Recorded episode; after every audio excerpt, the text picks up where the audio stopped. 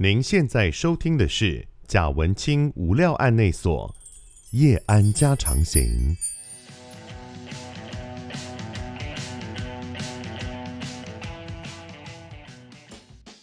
Hello，大家好，我是德仔，欢迎收听贾文清无料案内所。那么今天的节目里面呢，我们邀请了一位，这是我的老朋友了。他以前呢，在我心中的形象都是很不正经的，然后很。就不是什么专业人士的感觉，因为我们都在喝酒场合见面，然后他酒品蛮糟糕。但是呢，今天他是要一个很很专业的、这个很认真的形象到这个我们节目里面来。哈，他是前机师，就是开飞机的机师。我们先为大家来欢迎洪胖胖，你好，大家好，我是洪胖胖。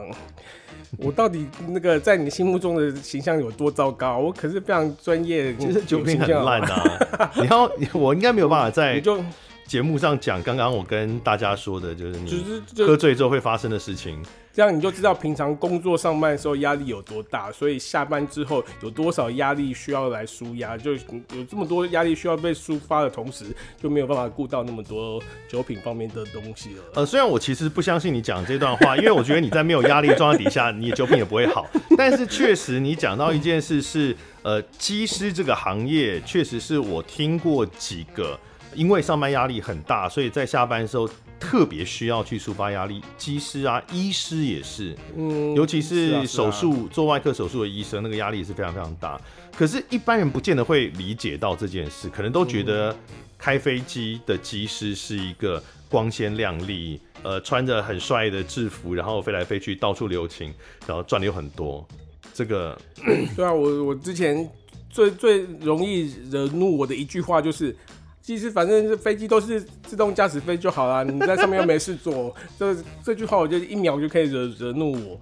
你知道要得到那个按上 Autopilot On 这个的资格，要经过多少考试、多少训练、多少门槛，才能够得到坐在那个驾驶舱里面的位置里面，然后把那个 Autopilot On Switch 按上去。对，一旦得到这个资格之后，就只有按那个 Autopilot On 就好，就是没有什么事要做了嘛。那我们等一下会来讲，就是说到底飞行员嘛，你们到底会就讲机师公司里面。通常我们就会称呼彼此为教官啦，就是有点军方的习惯的带过来，就是我们叫陈教官、李教官，就我也叫陈机师、李机师，就是我们就会以教官互相称呼这样。是是是。那我们公司的人打电话到我们家里面，就是说：“哎，请问洪教官在吗？”我妈就接到电话说：“教官，洪教官是谁？”我们家里面 觉得你妈就哪来的教官？对，你妈妈就不自觉的立正，这样说哪一位教官？他说：“我们家里什么时候出了教官？公司里面有一点那个。”军方带过来的习惯，所以会以教官称呼。这样比较熟悉有民航兴趣这一块的人，通常也会以教官来称呼飞行员。这样是是，就是专业小圈圈里面的称呼方式，跟一般社会大众是不大一样的。对对对，对。这个行业因为人数也不算多，在整个社会来讲，人数也不算多，啊。可是它可能是很多人的梦想，就是开飞机这件事嘛。那开飞机，你在台湾通常两种选择，你要么就是当军人，当空军，哦，你要么就是当机师，开民航机或货机。因为台湾可能比较少说你要有钱到自己买一架飞机，然后在那边飞，这种人比较少。有啊，郭台铭有飞机啊。是的，但他也没有自己开啊，也没有。对啊，要请人开。像那个星宇航空，那很厉害，他不但是自己自己买一架飞机，他开了一家航空公司。是《王子复仇记》的的的传奇啊，这不也不是一般人能够做到。是，那我们今天红胖胖呢，他就是前国籍航空的机师。嗯。哦，那目前已经离开了那家国籍航空了。嗯。哦，那么所以他今天呢就可以来跟大家分享，比较无负担的来跟大家分享，就有关机师这个行业的许多事情啦。首先要成为一个机师，呃，你刚刚说要通过非常非常多辛苦的困难的过程，嗯哼，哦，那会遇到什么状况？假设有一个人，他高中他立下志愿说未来我要当机师，好，那他接下来会怎么办？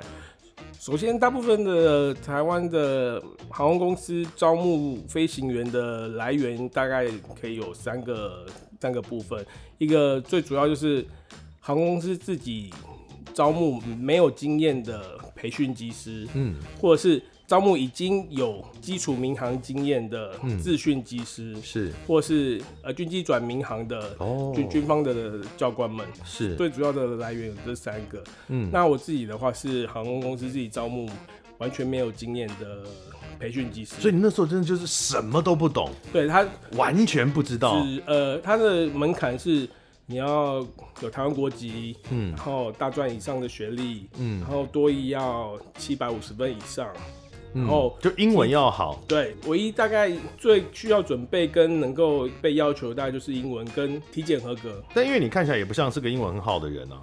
因为很老，是这种特殊的长相是看得出来的嘛？讲什么美国话？不是不是啊，因为你 那我之前跟他一直在争执这件事情，因为他一直不承认他有口音，然后每次跟他讲英文，我都觉得，我觉得英其实讲英文不一定要什么多没有口音，因为语言本来是拿来沟通的嘛。但是问题就是红胖胖他一直觉得自己他的英文发音是非常标准的，然后我就想说一些攻杀小。可是至少我的我的多译我我考了 八百多分，是符合门槛跟标准的。多译没有在管你口音标不标准这件事嘛？对，嗯是符合标准。是英文的水准是必要的。然后体检要身体超级健康。所以你现在如果去考，应该就不。至少那个我这些年来的那个去民航局复检的 体检的状况，每一次都是 OK 的，没有 没有问题。但这个跟当初考的时候那个标准是差不多的吗？对对，差不多。Oh. 其实项目当然没有一开始那么多，因为一开始除了生理以外，他也测了很多你心理的健康项目哦。什么？是不是反社会人格啊？对，他会问你说，嗯。我是火星人啊！你要答零到百分之一百，有多少 percentage？你认为这这一题是对的？嗯，如果我觉得百分之二十对我我是火星人的话，可能你就没有办法通过这个心理 心理的那个健康的测试。只要零以上的都会刷掉吧？或者说我想要伤害一个人，即便我不讨厌他。是什么白痴的问题？对，他对，就是这样，这毫无鉴别力的问题啊！如果你连这种问题你都没有办法答零的话，他就会觉得你的心理是……那不是心理问题，是中文的问题。他可能看不懂题目。我被问了非常多这种问题，就是如果要伤害一个人，其实你不讨厌他，然后要你呃百分之多少同意这句话？对对对对。哦，就很多心理方面的测验，除了生理以外，你要非常健康，你的心理要非常健康，因为有的时候很多意外的事情都是由生理健康的人，可是心理不是你预期的那么健康的人，不是我做出来的。我非常同意，作为一个机师，尤其他身上背了很多条人命嘛，他一定要生理跟心理都有一定的健康程度，这我非常同意。我是质疑的是，刚刚那个题目是没有办法辨别出这个人的心理健不健康的，所以我而且是我印象很深刻，但是。整个心理测验的第一题是问我是火星人，我第一看到你拿到卷子，看到第一题就觉得说，你到底想要知道什么？你有你有你有知你有听说过有任何人不是答零趴吗？嗯，如果他有任何人答不是零趴的话，也可能不会，你就不会认识他，对，我也不会遇到他，他就会被刷掉了，或者他会去其他星球应征。是是是是，哦好，所以一开始就是考试，那可以是在完全。在这种途径底下，他是可以在完全没有任何的经验的时候就去考。对对对对，因为你通过了培训机师的考试的时候，嗯，他就会送你到国外的飞行学校去。我那时候是送澳洲阿德雷德，从、嗯、最基础的飞行理论 aerodynamic，然后。呃，basic 的 aircraft knowledge 开始学，从那个单引擎螺旋桨发动机的飞机开始，哒哒哒哒哒哒哒，这样就一台小飞机只能坐两个人，然后两个人就是你跟你的教官这样哒哒哒哒哒哒出去，然后哒哒哒哒回来，嗯，然后就慢慢的从零小时的那个飞行经验开始慢慢累积，一小时、两小时的。我是总共飞了，我目前有有九千多个小时的飞飞行飞行经验，就是从零开始，然后。那时候航空公司要求是要有两百五十个小时的飞行，含五十个小时的仪器飞行。什么叫仪器飞行？飞行有分。真飞机，你在真飞机里面这样子飞，oh, 跟你在模拟机，嗯，模拟机里面，当你看不到外面，你窗外的景色没有办法给你提供任何资讯的时候，你只能仰赖说你的机舱内里面的仪表跟数字。嗯嗯嗯当你只有这些资讯的时候，你还能够操纵这个飞机，能够正确的把飞机飞去该去的地方，嗯，然后正确的操纵它。后面教官就来判断说，哦，验收你在一个学习的过程中是不是有按照教官们的指示。这个都是后来的训练学的嘛，所以像刚刚讲一开始的考试，真的也没有什么东西可以准备，哎，就是你英文要好之外，对啊，对啊，这样的坊间有很多。补习班就是说哦，你要考机师，什么机师补习班？我当初也没有参加任何的补习班，就是能够准备就是多益嘛，多益可能看一些。他如果问你说你是火星人，这个有什么好准备的？是火星人是没有什么好准备啦，可是你可以英文英文英文考试是可以准备的。英文当然是。那你自己身体的状况的话，可能就哦可以稍微准备一下。我觉得还好，你现在这样都已经可以过的话，我觉得没有什么好准备的。这种这种事情很难讲，因为很多人有一些先天的疾病，他没有，那也无法准备起啊。身体有平常就有一点有有点状况的，例如他有三高的啊，你可能就那阵子不要吃那么油，不要喝那么多酒，让你的数字看起来正常一点。哦，有三高的不能当机师。有范围哦哦哦，就是民航局有要求的范围，是是是，就所有数字都有一个范围。最主要的大概可以分两种，一种是可以调整，例如血压可以调整。嗯、有人我这次血压太高，可能吃一点血压药，作息正常一点，就是可以被调整到正常范围。嗯，那有一种是没有办法调整，例如听力。哦，有一些音频我听不到，就是听不到。嗯，你也没有办法透过后天的调整，或者是说什么我靠我作息或者靠吃药来听不到的音频可以被听到，那就没有办法了，那就是你就没有办法通过，就就没有办法通过。是，刚刚讲说进入训练之后，所以机师在接受训练的时候，他就已经会学不止一种飞机的驾驶了嘛，对不对？哦，没有没有没有，一个飞行员一次。就是只有一种执照，然后可以飞。不是啊，你你刚刚讲一开始你有先飞那个什么螺旋桨？螺旋桨，对，就是我就每次都飞那个机型的，就是那个。哦，那那就是一种执照了，对对对，是一种。哦。哎，因为小飞机太多不同的机型了，对不对？以前我们在澳洲学飞的是一万公斤以下的，都是同一个执照。嗯嗯。那当然你要就轻型机车的概念。对对对对对对。可是因为飞机还是有一些操操作上面的那个不一样，每个机型还是不一样，就变成你还是要去上课拿到那个机型的 type rating，然后你才有办法操控这个飞机。可是大概的那个飞行员考试的资格是不用再考过一次。哦，是。所以你当时从这个澳洲学完回来之后，所以也是那个国际航空送你去台湾的民航局考试。这样吗？诶、欸，我的步骤大致就是先去澳洲学了一年的基础飞行，嗯，然后完训以后回到台湾来。每个航空公司都有不同机型嘛，就变成要分机型，因为每个机型就是他要你要上他的课，受他的训，考他的试，才能够拿他的执照，你才再可以开那种机型的飞机。是，所以就变成说，那就回来就马上要分机队，嗯，你就分去哪个机队，就去学那个那个机那种机型的。课，对对对。那一开始就主要是先分波音嘛，空中巴士，嗯，大部分的国际航空都是这两个牌子的飞机。是是，上完他的课，呃，受他的训，然后就会有民航局资格的教官，嗯，来验收你的考试，嗯，然后你考过了，你就得到的驾驶这个飞机的资格，嗯，得到这个资格之后，你再开始受线上的训，好麻烦哦。对，所以这整个通通 run 下来大概要两年左右。为什么得到资格还要再受训啊？不是得到这个就说。我已经会开这个飞机了吗？就好像我今天去驾训班，我学会了开车，嗯，可是我会开车跟我会上路开在高速公路上面，跟有经验的驾驶员在路上又是两回事。就考职业驾驶的牌照的感觉。对对对对对，证照。就因为在开真飞机之前都是开模拟机，嗯嗯，那模拟机的操作算就是打电动嘛，嗯，那我电动打得很好，就像我赛很会开马里奥赛车，跟我真的到路上去开赛车，那又是两回事了。是，所以还要再受一个训。对对对，就是线上训练会有那个民航局这个教官在你旁边，然后带着你，然后在真的飞机里面载着客人，在真实的天气里面，因为模拟机的天气的操控也就是。电动油压这边动来动去嘛，就不过就是这样。可是真实天气里面变幻莫测，什么时候会来一阵从哪个方向来的风，你永远都猜不到，而且风看不见。嗯嗯。那你是不是能够在最快、最短的时间里面做出最正确而且刚好的决定跟判断？那非常仰赖经验。所以刚考完试的人，在完全没有经验的下的情况下，你要操操控，尤其是国际航空飞机都都是大飞机，是马上你就要把这么大一台飞机四平八稳的摆在刚刚好的跑道上面，嗯，那个非常需要时间跟经验。所以从一开始去受训，一直到最后真的能够开始执行机师的工作。大概需要多少时间？澳洲一年，回来台湾受训一年，嗯、然后完训，受训到完训，成为一个副驾驶，一个合格的副驾驶也也是一年。是，那副驾驶跟正驾驶有什么不一样呢？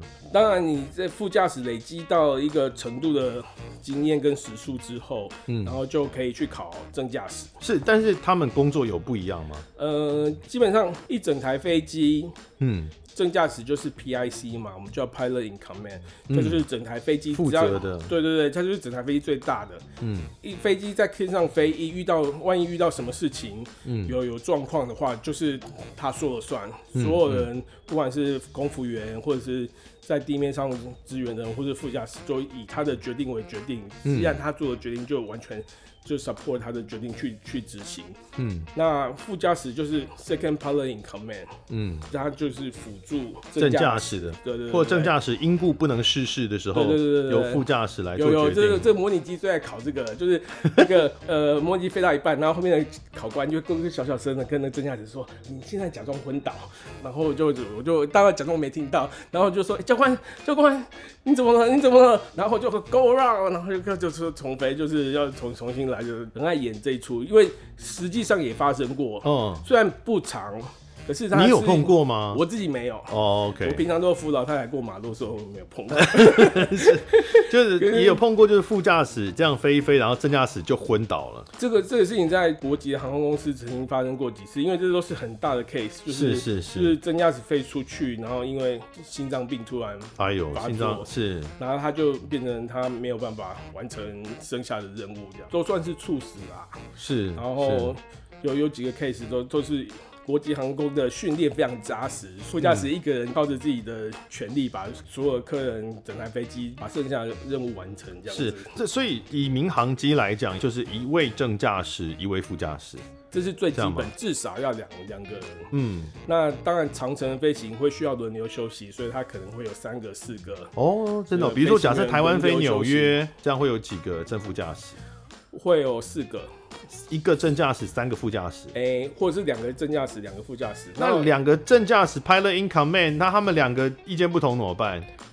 把对方打昏？欸、还是还是会选出一个谁谁比较大，就是还是有顺序分的。哦，两个正驾驶还是有对，对。那可是这样，他正驾驶跟副驾驶到底差别？比如第第二的正驾驶，他跟其他的副驾驶到底有什么差别？第一个 pilot in command，如果他挂了、嗯，那就是第二个 pilot in command，他就是 pilot in command 啊。所以还是有差别的，还是有，那第二个 pilot in command 如果挂了，那就是副驾驶最大的那个 pilot in command。第三个，因为通常一趟任务是来回，嗯嗯，A 是去的 pilot in command，、哦、那回来就换 B。好，那这个是，所以养成的过程很长，这个三年四年以上才能够真的成为一个开民航机。对，能够飞行员是他的得到的呃好处是，我们先讲收入好了。民航机的机师到底有多有钱？嗯，当然，我之前遇到的，我之前收到的待遇是每个月的月薪是二十三万，是，那这是不包含加班，不含包含奖金，嗯。的情况下，一个月的水薪水，这个是是呃已经资深到某种程度还是，没有，只要完训就有，哎。好好哦，完训之后就一个月二十场。那你以前跟我讲的，你还有你还有那个，你还有谦虚，你那时候没有讲那么多。我刚完训的那时候的数字不是这样子的，那是因为后来有工会有出来替大家争取，我那个年代会变高。对，我刚我那个年代刚完训只有十三万哦，然后后来有工会有去争取，后来变成十八万。后来才变成二十三万，所以现在都是二十三万。那你这样不是很干吗？就是你干了这么多年，就现代人只要一完训就可以有你累积那么多年的薪水。嗯，那我们跟之前比，前之前的也更干啊，所以这也没有。对哦，好，目前至至至少我很知足啊，就是够用。然后然后那个，然后再加上那个，因为每个机队有他自己的保障时数，嗯，嗯，那就是你没有飞到这个时数，你都领这么多钱，你超过了就算加。加班，嗯，那加班的话是副驾驶大概一个小时是两千五左右的加班费，那这样驾驶是在五千。那这样讲，就是如果在成平时期的台湾，嗯，因为最近是疫情了，所以比较特别，我们就先不谈，啊。在之前成平时期的台湾，嗯，啊，国籍航空一毕业，哦，就刚刚讲说一毕业是基本薪资二十三万嘛，如果其他全部加一加，大概年薪可以到多少？如果超飞领的多，再加上啊，因为还有 per diem 可以领。什么是 per diem？就是你只要飞出去，例如我们飞去一个飞去英国，然后是五天班，嗯、那我在英国要住两到三个晚上，嗯，那变成是这几天我要吃饭嘛，我总是要吃饭，也都是公司付。对，公司就会费付一个小时五块钱美金的 per diem，就是补贴补贴你吃饭，补贴、okay, 一些。对对对，可是你飞得多的话，有时候一个月可以领个一一两千。讲难点，公司不给你，难道就不用吃饭吗？好了，那那全部全部全部全部加起来，那大概一个月初出茅庐的机师，可以可以可以有二十六七万七八万跑不掉。那一年就是呃三百多吗？三百出，这个是等于说低标哦，是现现在的这个行业的低标。对啊对啊，那高标呢？就是机师这个行业最高可以领到多少？他应该也是有天花板吧？我听过啦，那个如果做到管理阶层，那他又有民航局的考官的资格的话，一个月哦、嗯，一年年薪可以可以应该是可以上上看五六百，是是没有问题。但是管理阶层他就没有飞了，有管理阶层也是要飞的，哦，也是飞的，对，他是要边管边飞。OK，所以就大概三百多万到五六百万的这个区间，是赚很多啊。呃，比你差一点啊。没有屁，我没有赚到那么多，真的真的。客气了，你客气。我没有，我没有。而且而且你还不用飞来飞去。但 我要做别的工作啊，我好像我躺着就可以赚一样。那所以这个只是收入。哦，但一般人呃，可能在想象机师的这个的所得里面，还会想到很多是其他的福利。嗯、哦，一般人可能想要都要不到的一些福利，但是机师可以享有，比如说免费机票啦，哦，什么免费升舱啊，有这种东西吗？免费机票这个公这个东西是呃，depends on 航空公司的 policy，就是每一家其实给的员工福利都有有有一点落差，嗯、像某。五国籍某某有一朵花的那一家，OK，那一家的就是员工的父母、配偶、子女都有免费机票，但是有限吧？不是他们爱怎么飞怎么飞吧？呃，有一朵花的那一家航空公司是给、嗯、给点数哦，oh. 就是说你他每年会给你多少点数的免费员工机票，那亚洲线短程的扣两点哦，oh. 然后那个跨州线的就扣五点，好像跟里程一样的感觉，对对，就扣完为止，然后每一年都给你新的点数。嗯你用完了的话，还有那个什么 Z Ticket，就是 Zone Employee Discount Ticket，就是它有一个，也是有一个联盟，它就是就比如说哦，各航空公司的员工，就是你可以只要有参加这个联盟的，嗯，你就可以用约莫一折左右的那个一折啊，对对对对的金额，对的金额去买那个各家航空公司的一折哎，对啊对啊对啊。我之前自己有去买，一折就是台北飞东京大概一千多块啊之类的。我我记得我以前买过那个联航的那个员工折扣票，从、嗯、台北到东京，再到法兰克福，再到阿姆斯特丹，经曼谷回台北。怎么那么这么闲、啊？就就让绕一圈玩回来。是，然后说的机票钱大概是一万一千多。哦。然后呃，阿姆斯特丹回台北还是商务舱。好好哦，这就，是航空公司的福利啊，真的赚到爆哎！嗯，就自己家都开航空公司啊，那反正我今天空的位置多占你一个，少占你一个，我都是要飞这一趟，那我不把空位拿来就是当做员工福利，然后员员工就可以就可以。现在真的光免费机票就已经很多，那啊这样讲好了，因为讲的是那个你刚刚说的是那个 Zone Employee Ticket 的的那个 discount，那。呃，如果前面的这个员工公司本身给的员工免费机票，假设以亚洲线来讲好了，嗯、大概比如一年可以有个几张？后来就是有二十点嘛，二十点就是可以换十张单程的亚洲亚洲区，就大概五五趟来回，就是对，对对，是免免费，只要付那个机场税，每每年这样子。对，哦，好，这是免费机票。对啊，那然后而且我的父母、配偶、子女。也都有父母、配偶、子女，对他们一样，直系血亲跟姻亲都有。对对对对对。哦，那自己你自己做的话呢，也要扣吗？对啊对啊对啊。就是你自己如果呃休假的时候，然后你想要去哪里，然后自己加公司的飞机，因为我们都会听说说这种机师可以是去坐在随便坐在人家驾驶舱来干嘛都不用钱。嗯公司是有那个，如果你穿着制服，嗯，然后你有先登记，嗯、然后你可以当做 ECM，就是坐在驾驶舱里面，嗯，是可以免费，就是连完全都不用扣，不用扣点，也不用。那那个人的功能是什么？那个人的功能就是搭的人可以得到免费的旅游嘛，免费的行程是。是是开飞机的人可能就是多一个同仁帮忙看着招呼，招呼什么？他已经有两个正副驾驶在那边了。对，就是多一个人帮忙嘛，就是也没有什么不好啊，就是多一个人 帮忙就没用啊。对啊，对啊，反正理论上就是驾，因为驾驶舱有也有空的座位嘛。哦，也是啦，就是空的也是，反正没成本，然后成本不高，它一点点的分配的油钱，那多一个人，他又是有这个机师资格的人，那总是多一层保险这样。对啊，对啊，因为你谁知道。天上万一发生个万一又万一又万一的事情，这个人用到一次就赚到了嘛？对啊，对啊，对啊，或者是什么航管跟你讲了什么话，你漏掉了，哎，可是后面那个人他听到了，他帮你说，哎，刚刚航管说现在转弯，他会这样吗？不，我的意思是说，如果你坐在那个位置，应该是从头睡到尾吧？呃，或者起降的时候，起降的时候我会欣赏一下那个外面的风景，因为还 还是很漂亮啊，是是是那。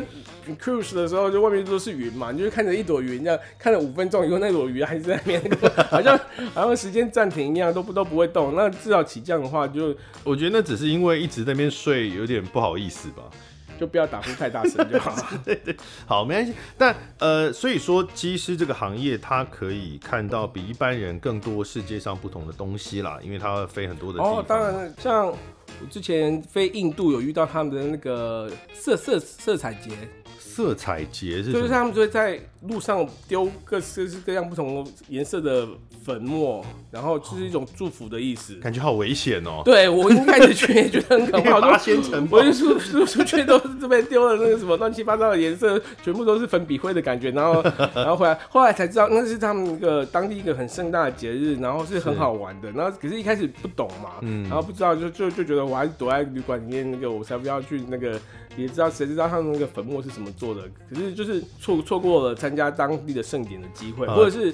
我飞法兰克福，在十二月初的时候，就可以，嗯、就十二月是圣诞节的月月份嘛，他们有圣诞市市集，嗯、然后就可以开他们圣诞市集啊，然后在冰天雪地里面，然后喝着热红酒啊，或者热柳橙汁啊，然后去看去感受一下那个过圣诞节的欧洲的气氛。是，所以机师就是可以走遍世界很多的地方，领略不同的文化，然后赚的又很多的一个行业嘛。嗯，基本上我没有。是啊，就是啊，就是啊。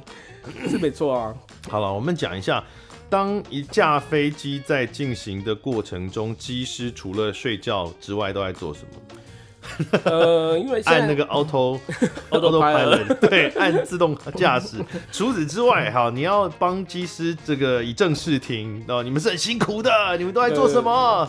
最主要是有两个部分，嗯，就是要呃 monitor 所有的飞机上面的系统是不是都是正常的运作，嗯、因为以以前旧型的飞机是还带着一个 mechanic 在在上面那个、嗯、工程师，对对对，嗯、这边 monitor 所有的飞机的系统。嗯、那现在因为航空公司要节省成本，就不要一直秀你的英文的那个 pronunciation 好不好？monitor 是监看的意思，帮大家翻译一下。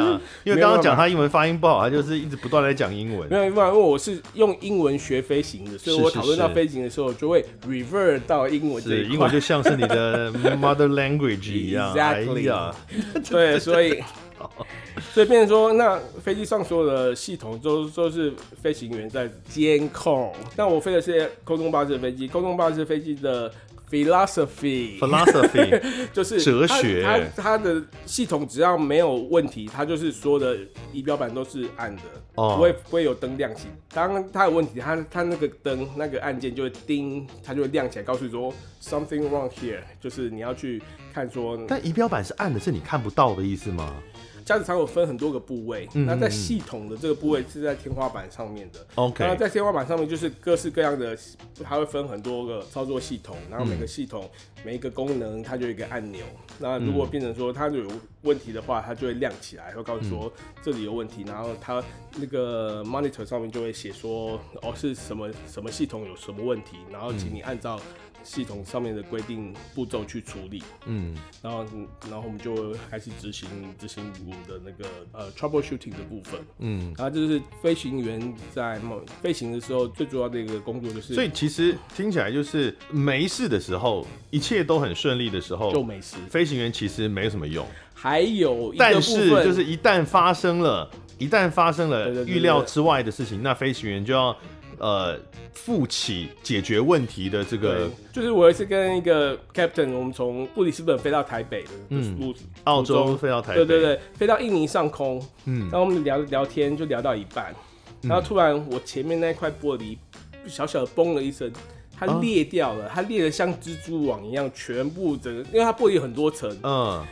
所以它外外面的其中一层裂掉，我们里面摸起来是平的。哦，OK。可是然后你就按按照那个，为什么裂呢？一般什么鸟击吗？或者是什么？不可能，我们在你那是太太高了。对对对，不可能有生物的。那就是火星人的攻击啊，呃之类的，不管是从哪一个星球来的，anyway 它就裂掉了。哦，它就裂。然后我们就翻开那个操作手册来处理，它就是要下降高度。OK。然后然后我们就按照手册上面说，好，我们就跟航管要要求。下降高度，可是要求要求下降高度的结果就是我们耗油会增加，因为摩擦力增加了。哦，所以那那耗油增加，我们没有带那么多油啊。变成我们本来要到台北了，我们只能到菲律宾，我们的油只够我们到菲律宾而已。所以我们就跟航管解释说，我们现在要下降高度，可是我们因此油不够，所以我们要转降菲律宾。我多解释一步哦，就是下降高度之后，因为空气的密度增高了，对，所以摩擦力，飞机前进的时候摩擦空气摩擦力会增加，因此耗油会变多。是的。嗯所以变成我们，可是我们没有预期到这个事情会发生，嗯、所以在菲律宾就要对，我我们的油只够我们到菲律宾。后来我们就把飞机落在马尼拉机场，是，那是要通知那个马尼拉的机场。对，所以这这是相关很多细节的很多事情，当然我们就就是就是一步一步的处理，要通知台北，通知航管，然后通知空服员，然后跟广播跟客人解释说，我们现在有遇到小小的状况，所以我们飞机没有办法被落在台北，我们要先落在马尼拉。就各位亲爱的乘客，对，我们这架飞机原本是预定要在四点二十分回到台北桃园国际机场，但是我们回不去了。你要吓死谁啊？所以我们客人会尖叫吧？你要带我去哪里？我我还我还没结婚。那所以所以到那马尼拉机场可以拒绝吗？说不要。通常通常通常不会 啦，不会不会，对啊对啊，那你就不好意思，我们请求降落马尼拉机场。哇嘛，这会怎么说？我想想看哦，我考虑一下。哇嘛，呃当然不会啊，那就是如果南尼拉机场不行的话，当然我们就继续往往南边再退嘛，再看有什么。其他愿意接受我们的机场，反正我们有是到不了台北的。嗯、那那那个时候，可是听起来这个不算太惊险吧？不算太惊险。你觉得就是你们当时的状况会觉得还是很惊险吗？对啊，因为我不。你玻璃已经破了一层，你怎么知道它会不会破？再破是不是？如果它继续破的话，它承受不住那个压力，它整个玻璃破掉，我就要被吸出去了。哎呦，你就变成超人了，是不是？你那你就会，你可以当可能十分钟的超人。那，那时候我 那那一趟飞行有三个三个飞行员，然后第三个飞行员呢，就是问我说：“哎、欸，我帮帮你摸摸看，那个玻璃是破里面还是外面？”我说：“我不要，万一万一 你摸一摸就破怎么办？啊，什么烂题？没破被我一摸破，什么烂题？我一戳被戳破了怎么办？”我说：“我。”不敢，等下你你你要摸你自己摸，我不要。然后 anyway，反正就是后来也没有调查出原因嘛。因为撞到东西的几率是微乎其微啊。因为那时候我们、嗯、我记得很清楚，我们飞在三万八千英尺的高空上面，不不可能撞到东西。嗯、那可能就是久了老化，毕竟风吹日晒雨淋，那个玻璃一直挡在最前面，这样子久了。它就刚好可能有一个部分比较脆弱一点，所以它一旦一破，它整面就都破了。嗯，然后然后我们就按照手册上面的危机的状况处理来来执行。那我们可不可以说，如果一架飞机的航行在一切都很顺利的状态底下，机师是很闲的？机师还就是要回到我刚刚讲的另另外一个，机师在飞机上最 最主要的工作就是跟塔台的沟通。哦，就是因为你飞机飞在我们这样子从，例如从台北飞到欧洲，中间飞经过非常多的国家的空域哦，航空识别区，对，就变成说我要从 A 国嗯。进去，我要进到 A 国的空域之前，然后其他国会先跟我说，哦，请你报离，然后跟 A 国的航管报到。嗯、然后好，那我就报完报到完以后，那我我要离开 A 国，到进入 B 国之前，我就要跟 A 国报离，然后再跟 B 国报到。哦，我觉得如果、嗯、那如果我们刚好有其他的飞机。会跟我们有交错或距离太近，或是有交错的时候，他就会跟我说：“哦，请你调整你的速度，快一点或慢一点，或者是你可不可以改变你的高度？你的飞机的重量是不是可以再飞高一点或飞低一点？要错开，就是会有一些航管方面的要求，然后会告诉飞机里面的飞行员，然后请飞行员。”在他们能够做的范围里面做适当的配合，所以这个错开就是改手动了吗？没有没有，就是它还是你就爬爬高一点，设定对对对，就是把设定改一下，对对对。但也不是说完全改手动，还不用到。千万千万不要手动，没有，因为手动没有自动飞的好，你你手动飞的只是会增加客人的困扰跟那个不舒服。对，所以手动是真的也是飞机要坏掉了才会才才会，除非除非你飞机坏掉。坏到某种程度，对，所有的 autopilot 都按不上去的时候，不得已用手动，最就是最后的一步才会用手动。所以起飞降落也是也是自动飞自动驾驶吗？起飞的话都是都是手动，那、oh, OK，那降落的话有 auto land，auto land 有一些特殊的情况下，航空公司会希望飞行员用 auto land，因为 auto land 有时候比手动更准。对，其实现在 auto land 都落得很都落得很好，其实。如要不是你们的重要性有一直在被挑战。我之前有遇过一个快要离职的 captain，嗯，我听说他离职前的半年啊，嗯、每一趟落地都是 auto land，因为他嗯 auto land 有问题就是飞机的问题，然后 auto land 落得很好，他也没事，飞机也没事，大家都没事。哎、欸，你想想看，如果有一天呢、啊，就是。呃，当这个自动驾驶就是科技，像你刚刚讲，其实现在的自动驾驶已经比手动驾驶来的更好了，飞得更好了嘛。嗯。然后如果起飞跟落地都已经可以完全信任自动驾驶，嗯，总有一天这个机师会变得不需要开飞机，哎，不需要会开飞机，哎，也不能这么说，因为只要是机器，它就会坏。对啦，是啊，那你要背一个人，那当然是也是啊，总是需要备、啊。你也不知道你他什么时候会 会会坏掉。但我有一次我遇到一个我我同学遇到，他他那趟是要 auto land，嗯，那 auto land 它的下降的 profile 就是跟着飞机的那个从塔台的那边得到的讯号。然后那个讯号不小心被其他经过的飞机干扰了，嗯，然后呢，就变成它的讯号就不稳定，因为飞机会去追那个讯号，所以它的飞机也跟着就这样不稳定。然后突然它那个 gas slope 就往下跑，嗯，就是它它那个垂直的指示就往下跑，飞机就是为了为了去追追那个讯号，整个飞机就往下冲，嗯，然后它整个已经离地很近了飞机突然往下冲的时候，那状况就是很紧急，然后它它就吓了吓了一跳，然后因为这是不正常的情况。又又很临时发生，然后他们赶快，他看到以后，他赶快把那个自动驾驶剪掉，然后赶快猛抽一把，然后把飞机机头带起来，避免飞机继续往下冲，然后才刚好把飞机落下去。嗯，然后他落完以后，他说他自己快吓死了。嗯，所以机师还是必要的。OK，那所以我们前面讲了很多当机师的。的好处就是赚多钱嘛，然后到处玩嘛。嗯、可是也有坏处嘛。我们今天前面稍微聊，就是你有为了当机师去看心理医生，对不对？呃，不是心理医生啊，是精神科。因为、那个、精神科哦，因为我非长程的关系，嗯、因为常常在跨时区、跨州。嗯而且长城飞行通常都是红眼班机，都是晚上起飞，嗯、所以客人可以在飞机上睡觉，对，嗯、然后隔当地的早上时间落地。可是对我、嗯、对飞行员来讲，说我熬了一整夜，嗯、到了目的地是白天，嗯、是一大早，嗯、那变成说好，我很累了，可是我要是睡觉的话，我睡到晚上起来。都很尴尬，那个是不是白天也很难判断？因为你飞过很多时区啊。对，就是很多人会有人习惯过当地的时间，有人习惯过台北的时间，有人习惯过自己身体的时间。就是我身体累了，我想睡就睡，我不管外面是天黑天亮。哦、那有人就说，我就是保持台北的作息，所以我飞回台北的时候，我还是可以跟台北的家人，然后过台北的。时间找呃吃饭，其实很难吧？对啊，所以很难啊，所以就我一直这样不停的调整，不停的调整，长时间这样不一直一直在换，一直换换换到最后我的那个生理时钟会对，对，对就大乱，我就、嗯、就是该睡的时候，即便很累我也睡不着，那、嗯、不不该睡的时候我也睡不着，反正 anytime 我都睡不着啊。是哦，就会有严重的失眠问题。对对对对对对，所以所以我就就去寻求了精神就交了一个好朋友叫史蒂诺斯，这样 有吗？你有到需要使用安眠药的地步吗？对，就是我也用安眠药，呃，就是来配配合着使用，要不然有一些经验是我飞回来台北了，嗯、已经飞了十几个小时了，嗯、我已经非常累，然后到台北是一大早，嗯、然后我想说，我这么累，我总算是可以睡觉了吧？就躺在床上这样翻翻翻翻翻三个小时，还是睡不着。然后旁边的伴侣又跟你讲说什么？这么久没有看到你都不理我，一回来就要睡觉。嗯。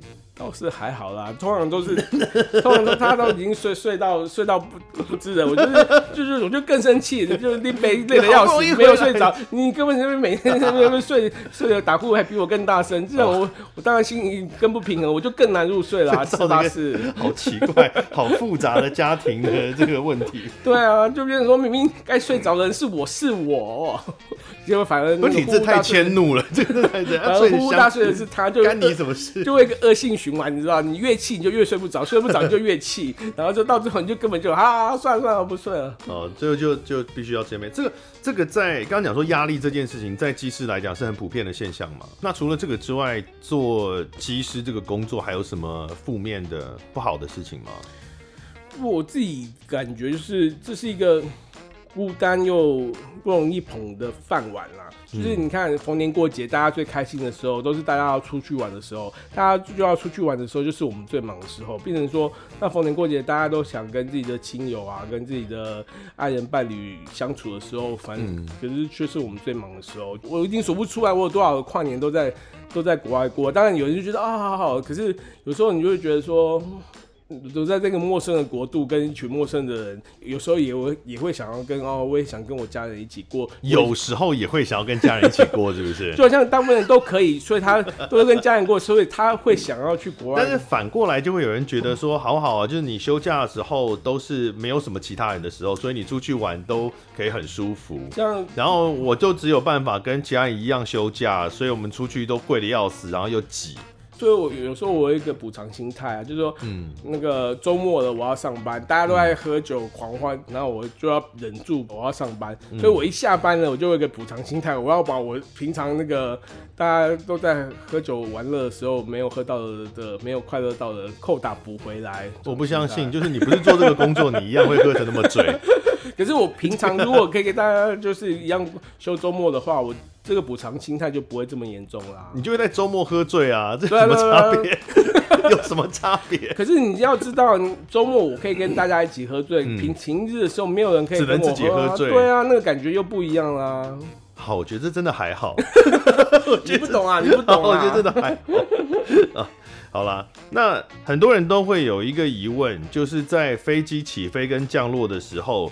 啊，有一些必须要被遵守一些规则嘛，哈，就是灯都会关掉，oh. 然后这个他会就是会有这个亲切的空服员来跟你说，先生哦，不好意思哦，麻烦你要这个呃系妥安全带，嗯、然后椅背要竖直，嗯，窗板要打开，嗯、然后这个小桌板要收起来，呃，等等等，为什么要做这些事情呢？如果不做会怎么样？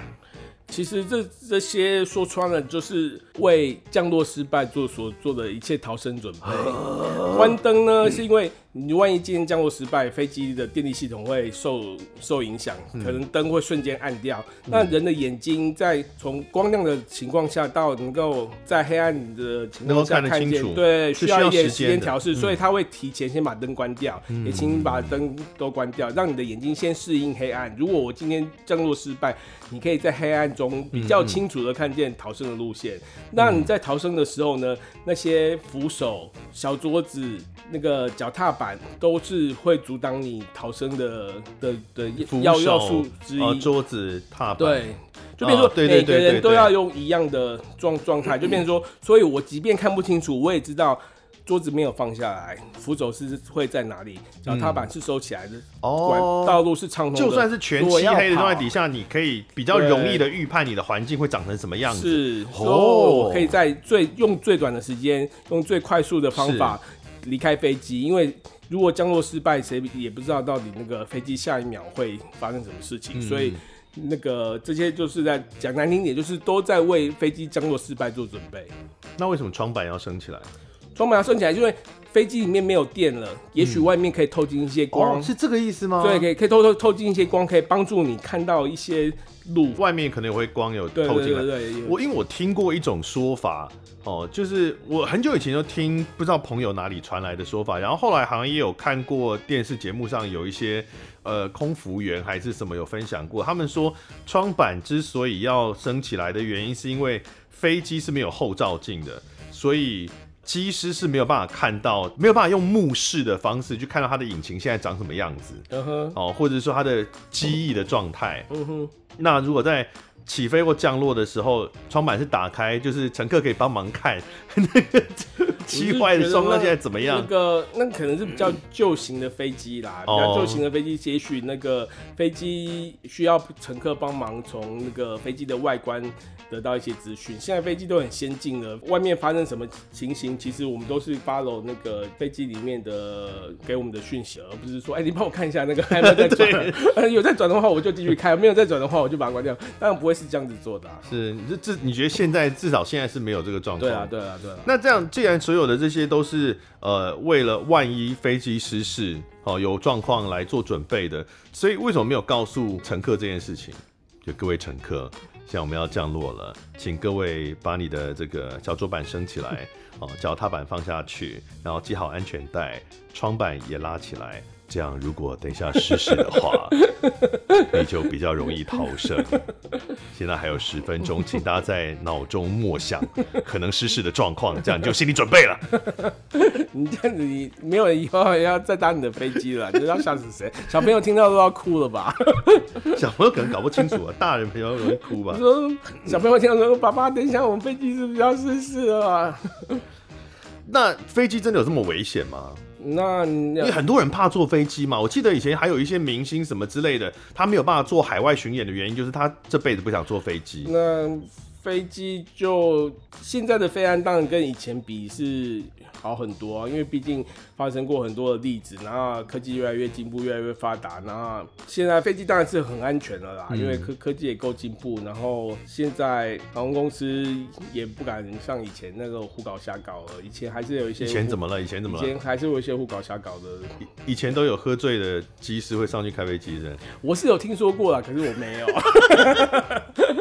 但现在管理真的有比较好？当然，当然，当然，哦、现在最主要是保险嘛。你端不出一个完整的好的那个管理系统来，那保险公司不愿意承保，你飞机没有办法飞，你这个航空公司就要关门啦。嗯嗯嗯嗯，所以是因为这个商业模式建立起来的关系，所以它真的。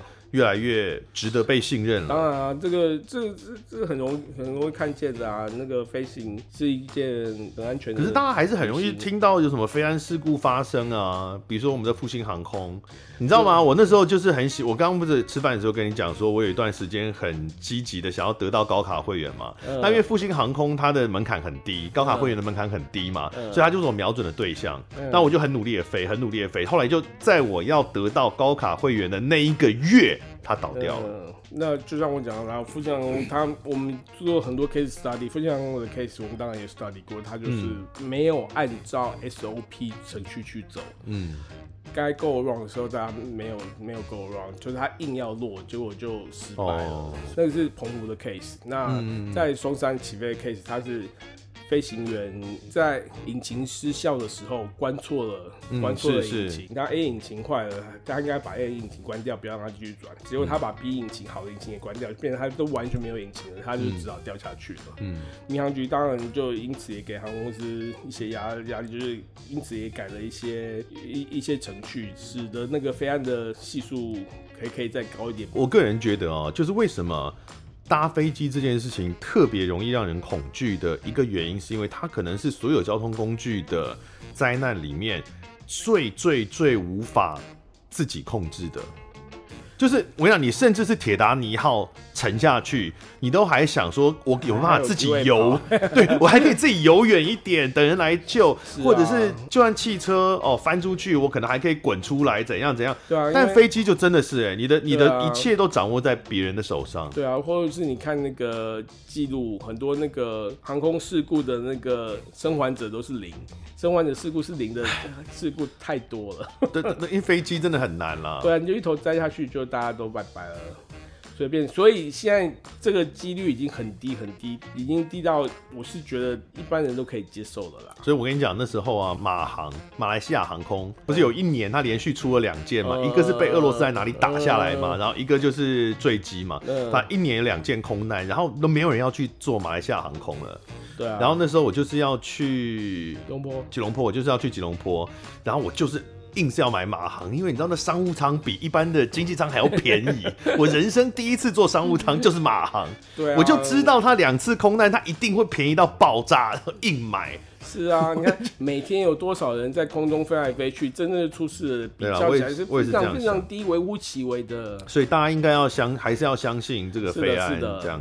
没错，是好。那最后要聊呃飞机餐了吗？飞机餐 啊，飞机餐是个大家都很很在意的一件事，因为对于经济舱的旅客来说，他能够拥有的东西不多，所以所以飞机餐是他少数可以享受的，就是除了飞机餐跟可乐之外，但是少数可以享受的。嗯哼，那印象中，我记得以前有看过一些报道，就是早年刚开始有民航这个概念的时候的飞机餐是很夸张的，因为那个时候都是社会最顶级的人才有钱可以坐飞机，所以当时的飞机餐都是龙虾，然后它就是飞机中间会摆一个桌子，桌子上就是 buffet 一样，就非常夸张的龙虾、乳猪啊，这个在上面，然后就是那个时候不像现在这种一排，然后一堆人挤在那，因为那是最富豪的人才可以坐飞机。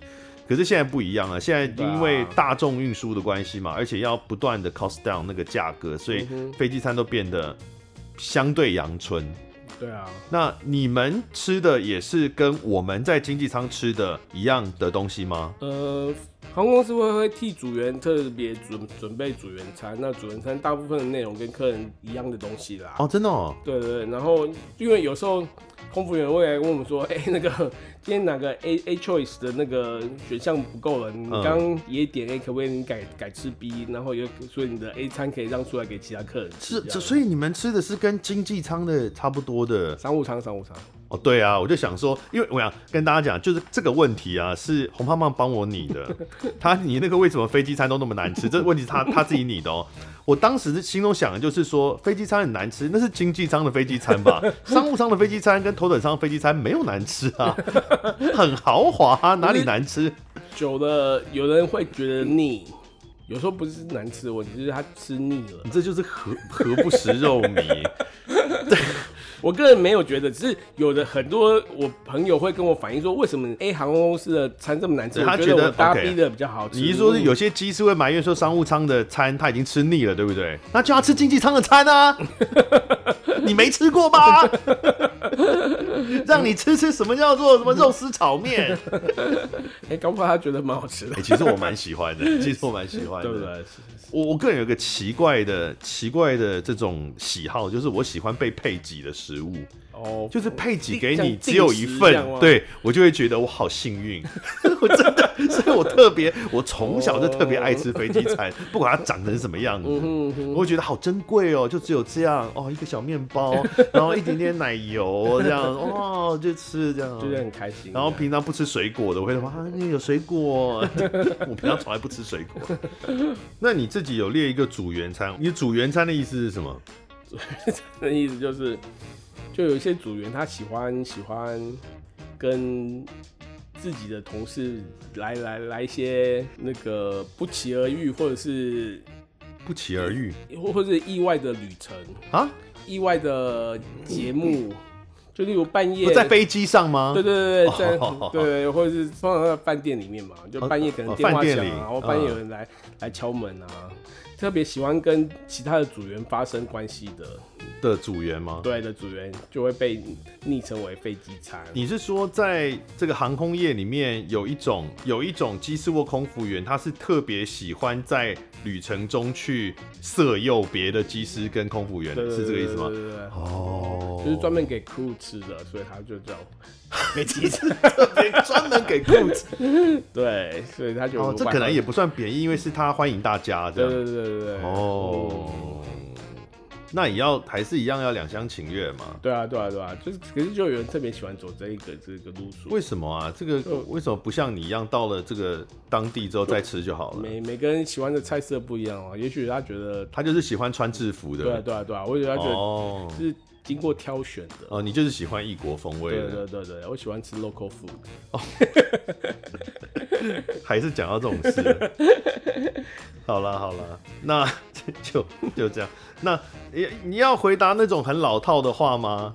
就是给未来想要当 机师的年轻人一句话，就是把英把英文念好，就是最主要的，其他的就是命了。就至少就是发音要像红胖胖那么标准。对对对，这你还真敢。我的 我的标准太高了，我的八成功力就可以了。